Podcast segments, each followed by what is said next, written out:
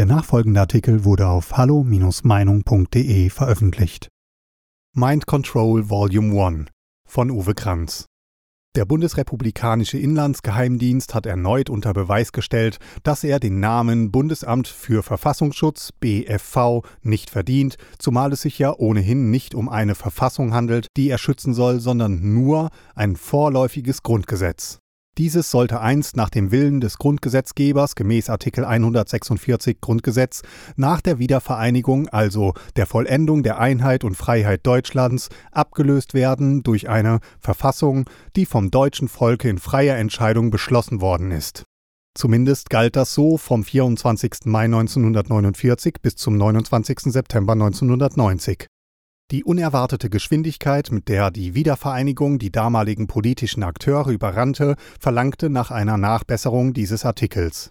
Nun galt dieses Grundgesetz nach Vollendung der Einheit und Freiheit Deutschlands für das gesamte deutsche Volk, allerdings auch nur bis zum Inkrafttreten einer echten, eigenen Verfassung, die durch das deutsche Volk in freier Entscheidung beschlossen worden ist. Wenn ich das richtig sehe, wird das wohl erst am St. Nimmerleinstag sein, es sei denn, die pensionierte Musiklehrerin, Bürgerrechtlerin und Gemeinwohlaktivistin Marianne Grimmenstein setzt sich durch.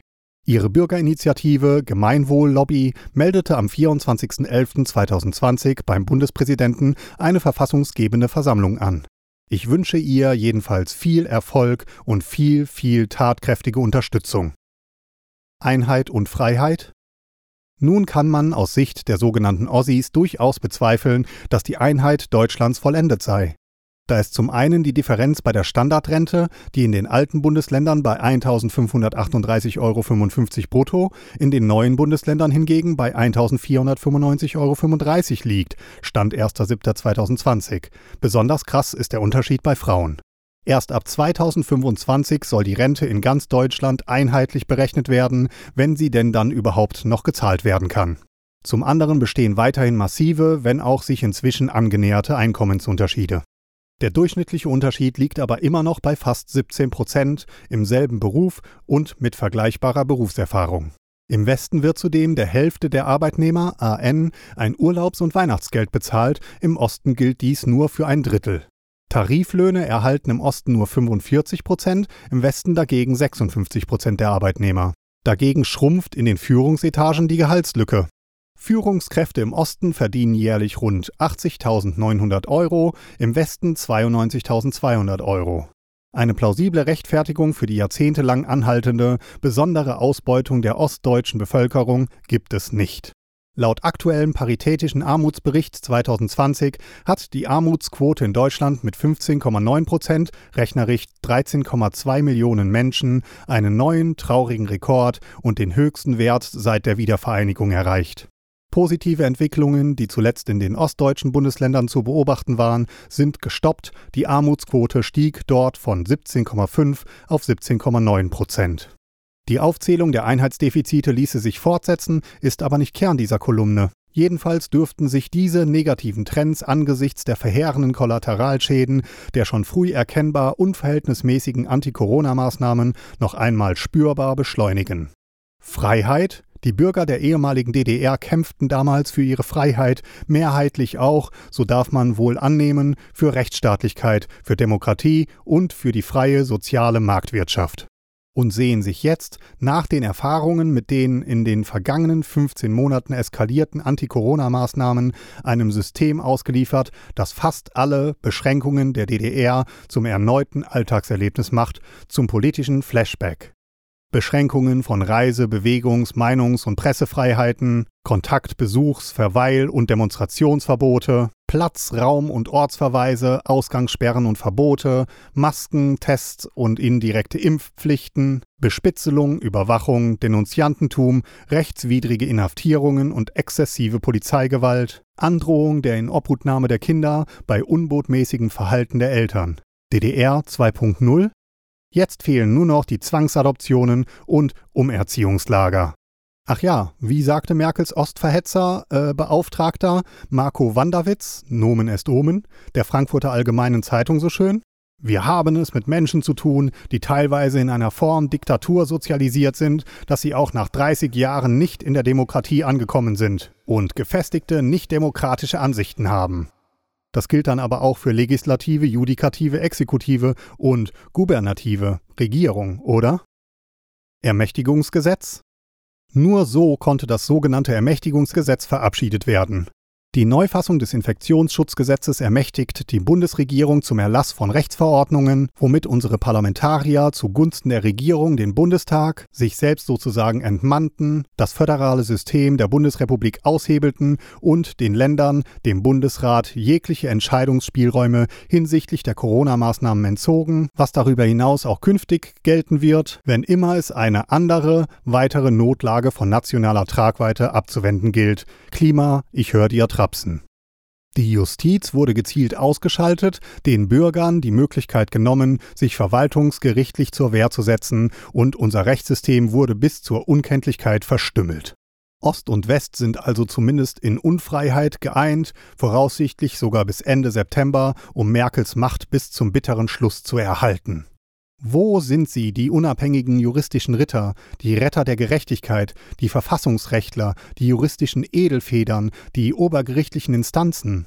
Wo ist die gerecht abwägende und ausgleichende dritte Gewalt? Wo die Gewaltenteilung als Fundament unserer freiheitlich-demokratischen Grundordnung? Wo sind unsere Parlamentarier? Wo ist deren Gewissen, dem allein sie zu folgen haben? Abgegeben bei der Aufstellung der Wahllisten? Aber auch wo ist das Aufbegehren des Volkes? Die Gründung einer verfassungsgebenden Versammlung steht jedenfalls noch in den Sternen und man muss dieses Projekt nicht nur gespannt verfolgen, sondern unterstützen, wie und wo es auch immer geht. Das Imperium schlägt zurück. Journalisten und Medien, die nicht auf Linie mit dem politmedialen Mainstream sind, sich regierungskritisch oder gar oppositionell äußern, werden seit einigen Monaten gezielt und konzentriert attackiert. Private Plattformen wie Google, YouTube oder Facebook löschen ihre Veröffentlichungen willkürlich oder mit dubiosen Begründungen. Zum Beispiel seien medizinische Falschinformationen von Professor Dr. Wodak verbreitet worden, der als Quelle nicht tauge, sperren die Kanäle, verhängen temporäre Maßregeln oder schließen den ganzen Account. Staatliche Behörden und Institutionen wie die Landesmedienanstalten überprüfen seit Inkrafttreten des neuen Medienstaatsvertrages vom Herbst 2020 konzentriert, umfänglich und extensiv die redaktionellen Inhalte danach, ob sie sich regierungskritisch zur Corona-Politik äußern, was regelmäßig als Rechts- oder Verschwörungstheorie eingestuft wird, zugleich aber auch die Frage nach der gebotenen Staatsferne, nach der Legitimität der Kontrollmaßnahmen auswirft, welch ein Demokratieverständnis. Erkenntnis. Banken kündigen ohne Begründung ihre Konten oder verweigern die Einrichtung neuer Konten, weil zum Beispiel die Integrität eines der leitenden Prinzipien unserer Geschäftstätigkeit sei staatsanwaltliche Ermittlungen, zum Beispiel wegen staatsgefährdender Hetze, polizeiliche Durchsuchungen und Beschlagnahmen, bei Ärzten wegen angeblich falsch ausgestellter Teste, selbst bei Richtern wegen Rechtsbeugung bzw. wegen vom juristischen Mainstream abweichender Urteile, eröffnen schließlich endgültig den staatlichen Repressionsapparat. Die Deutsche Journalistenunion DJU, der Deutsche Journalistenverband DJV, Ärztevereinigungen oder der Deutsche Richterbund halten sich extrem bedeckt, reagieren nur mit vagen Erklärungen, stellen sich aber nicht hinter ihr Klientel. Ähnliches gilt übrigens auch für andere regierungskritische Akteure, zum Beispiel für Schauspieler und Künstler, in Klammern Hashtag alles dicht machen, für Ärzte und Wissenschaftler, in Klammern MWGFD, Erklärung der 57, Hashtag Wissenschaft steht auf, Initiative 1 bis 19.de, für Polizeibeamte, in Klammern Polizisten für Aufklärung und viele andere Arbeitnehmer und Angestellte, die von ihren Arbeitgebern eingeschüchtert, unter Druck gesetzt, abgemahnt, mit Entlassung bedroht oder nur mit einem Maulkorb versehen werden.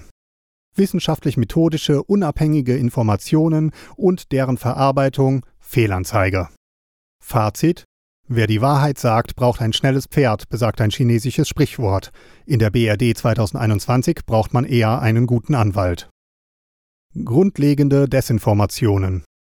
Die bundesdeutschen Schlapphüte unter dem neuen Besen Präsident Thomas Haldenwang dürfen hier natürlich auch nicht fehlen. Die Medienplattform KenFM wird seit Mai 2021 vom Berliner Verfassungsschutz beobachtet, weil sie ein Teil der sogenannten alternativen Medien sei, welche Desinformation und Verschwörungsmythen verbreiten, ja regelrecht politische Entfremdung schüren und damit das Vertrauen in den Staat untergraben sowie die Szene der Querdenker weiter radikalisiere.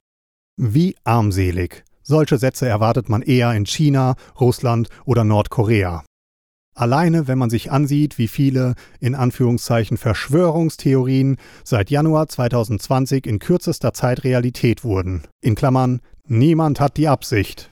Wenn man sich die Aussagen ansieht, mit denen vor allem staatliche und öffentlich-rechtliche Institutionen in den letzten 15 Jahren tagtäglich für wirklich grundlegende Desinformationen sorgten, millionenfacher Einsatz von PCR-Tests, obwohl ungeeignet und nicht EU-zertifiziert, PCR-Positive sind Infizierte, CT-Wert manipulierbar, dennoch nicht einheitlich festgelegt und keine Meldepflicht, R-Wert, einst Hauptgrund für den ersten Lockdown, heute entbehrliche Nebengröße, Inzidenzwert, beliebig festlegbar, nur scheinaktuell, ungenau, mittels Testungen steuerbar, Todesfälle an oder mit Covid versus an oder mit Impfung, Intensivbetten, Not bei gleichzeitiger Schließung von 20 Kliniken, Abbau von ca. 6000 Betten, teilweise betrügerische, profitgesteuerte Belegung der Intensivbetten und zeitgleicher Abbau von Überstunden von Ärzten und Pflegekräften, Fortbestand der bedingten Notzulassung der Impfstoffe zu gentherapeutischen Massenexperimenten, mitten in der dritten Testphase und trotz bedrohlich ansteigender, erheblicher, schwerer, auch letaler Folgen. Da kann man Herrn Haldenwang eigentlich nur noch den Rat geben, ARD, ZDF, überhaupt fast alle Mainstream-Medien, RKI, PEI, Charité oder gleich die ganze Regierung zu beobachten. Dort wird er fündig, wenn er Verantwortliche für grundlegende Desinformationen sucht. Extremismus sui generis. Das ist das Ergebnis von Merkels Anti-Corona-Politik, die sich selbst als die Guten definierenden betreiben gegen die Schlechten, weil eben Andersdenkenden, Gesinnungsschnüffelei, Bloßstellung, Stigmatisierung, Ausgrenzung, Sanktionierung und Verfolgung. Demokratie pervers, Menschen, die keine Masken tragen, haben Blut an ihren Händen. Professor Dr. Frank Ulrich Montgomery, Vorsitzender des Weltärztebundes. Das BFV hat sich aus der Not der Bürger zu helfen gewusst und sich zusätzlich zu den bestehenden Kategorien Rechtsextremismus Rex, Linksextremismus Lex und Ausländerextremismus Flux eine neue Form von Extremismus einfallen lassen, ein Extremismus sui generis, sozusagen die Extremismusmutante Delta, der es nur darum gehe, dem Staat die Legitimität abzusprechen und einen Systemwechsel herbeizuführen, notfalls auch mit Gewalt. Diese Extremismuskategorie heißt nun verfassungsschutzrelevante Delegitimierung des Staates. Delis, kommt das dann von Delirium? Als Beobachtungsobjekte gelten demokratiefeindliche und/oder sicherheitsgefährdende Aktionen oder Akteure. Eigentlich war die Abschaffung des Staates doch schon immer die, in Anführungszeichen, Kernkompetenz der linksgrünen Extremen, oder? Teilweise auch der Rechten, oder? Vor allem aber der Scharia-süchtigen Islamisten, die unsere Demokratie und unseren Rechtsstaat ohnehin ablehnen, oder? Aber ab wann ist Regierungskritik eigentlich demokratiefeindlich? Sind Oppositionsparteien jetzt auch schon demokratiefeindlich? Was wird aus Verschwörungstheorien, wenn sie wissenschaftlich belegt sind oder werden? Entscheidet Herr Haldenwang? Oder Herr Drosten? Fragen über Fragen, die Sicherheitsbehörden hätten seit längerer Zeit eine angeblich zunehmende Gewaltbereitschaft und Radikalisierung bei den Querdenker-Demonstrationen festgestellt. Vielleicht sind die vielen straf- und ordnungsrechtlich relevanten Vorkommnisse bei den Großdemos auch nur eine Reaktion der Demonstranten auf die sichtlich zunehmend praktizierte polizeiliche Einsatztaktik der Abdrängung und einschließenden Absperrung in Klammern Polizeikessel mit dem eigentlich infame Ziel der Minimierung der Abstände, um dann ein Demoverbot aussprechen zu können? Polizeikessel waren einst verfassungsrechtliche Kernthemen. Züchtet der Staat seine Feinde?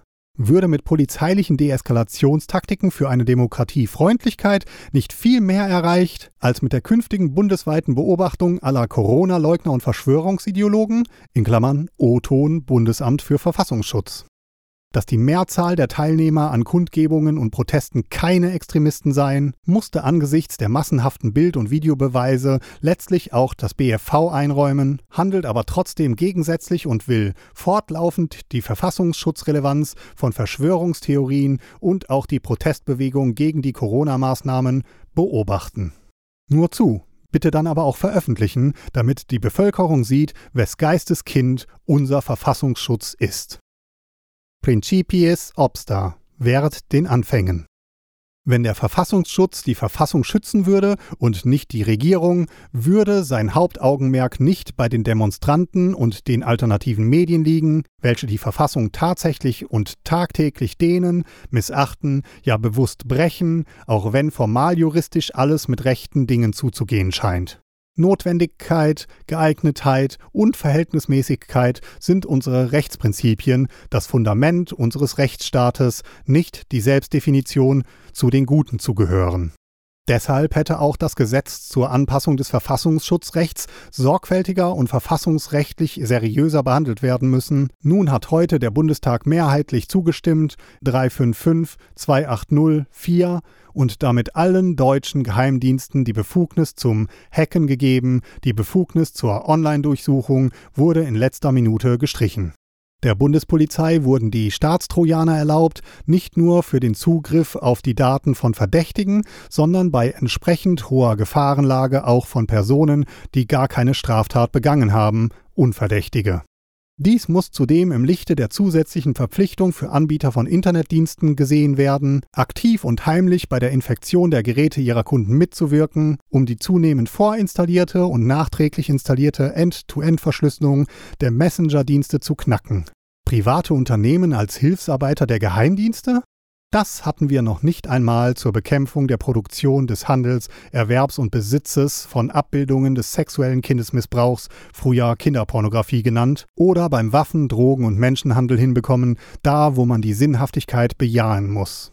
Übrigens, auch die Aktivitäten anderer Guten sollten sofort gestoppt werden. Die Rede ist von der Operation Heuss, der Internetjagd einer Gruppe von Jungliberalen gegen Verschwörungstheorien und Populismus, gegen liberale Politiker, Publizisten und Positionen. Wer die Grenze zwischen dem Rechtspopulismus und Liberalismus selbst definiert, darf allerdings nicht die Grenze zum Linkspopulismus und zum fundamentalen Islamismus vergessen. Wer um liberale Positionen besorgt ist, darf schon gar nicht selbst zu liberalen Mitteln aller Volksverpetzer greifen und schon gar nicht darf das falsche Bücher im Regal stehen zu haben als ausreichend angesehen werden, um den politischen Gegner aus dem demokratischen Diskurs auszugrenzen. Die eigene Freiheit endet dort, wo sie in die Freiheit anderer eingreift, das sollten die Liberalen wissen. Autoritäre Methoden und Kontaktschuldkonstruktionen, das hatten wir schon einmal und es genügt, dass wir es seit vielen Monaten erneut haben, nämlich in Form der brutalen, linksextremistischen, antifaschistischen Schlägertrupps und Kommandoeinheiten, euphemistisch der neuen Normalität. Alle Quellennachweise finden Sie in den Fußnoten des aktuellen Artikels. Weitere Beiträge finden Sie auf hallo-meinung.de. Wir freuen uns auf Ihren Besuch.